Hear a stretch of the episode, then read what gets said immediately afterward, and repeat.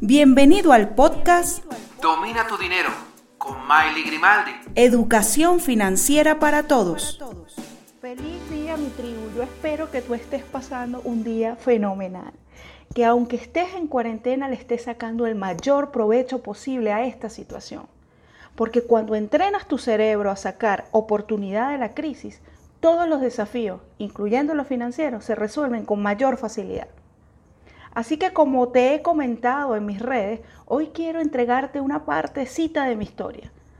Que historia, mm, te voy a decir algo, historia que yo no pretendo que te inspire, yo más bien deseo que sea una historia a la que tú puedas sacarle el provecho y anotes todas las cosas que puedas hacer para salir de la crisis, así como lo hice yo en su momento. Esta fase la voy a llamar mi primera crisis financiera.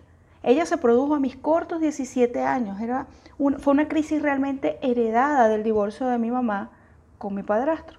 Mi mamá en ese momento estaba a punto de perder la casa.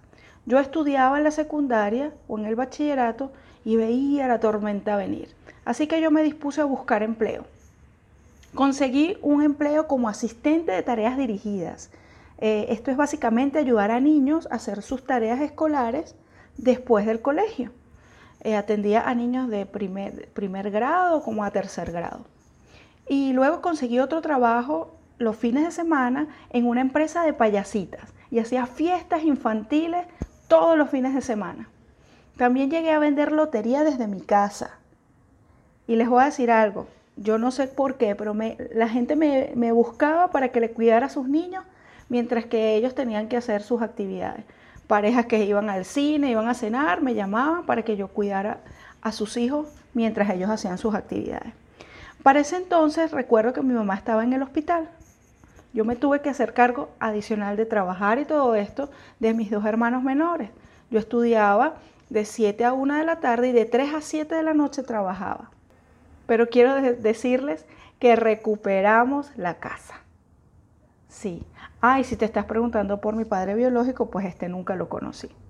Así que esta es la primera crisis. Eh, hice esas cuatro cosas para poder superarlas. Eh, quizás a esa edad tienes mucho ímpetu y sabes que todo se va a resolver. Pues te digo, no lo abandones, no abandones tu ímpetu.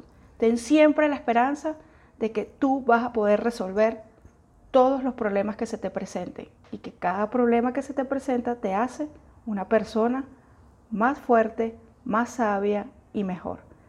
Y dejo este capítulo aquí para dejar esto en suspenso. Y para el día viernes estaré publicando la segunda parte de mi historia, la segunda crisis financiera. Que sigas teniendo un día maravilloso. Bendiciones para ti y un abrazo triunfador.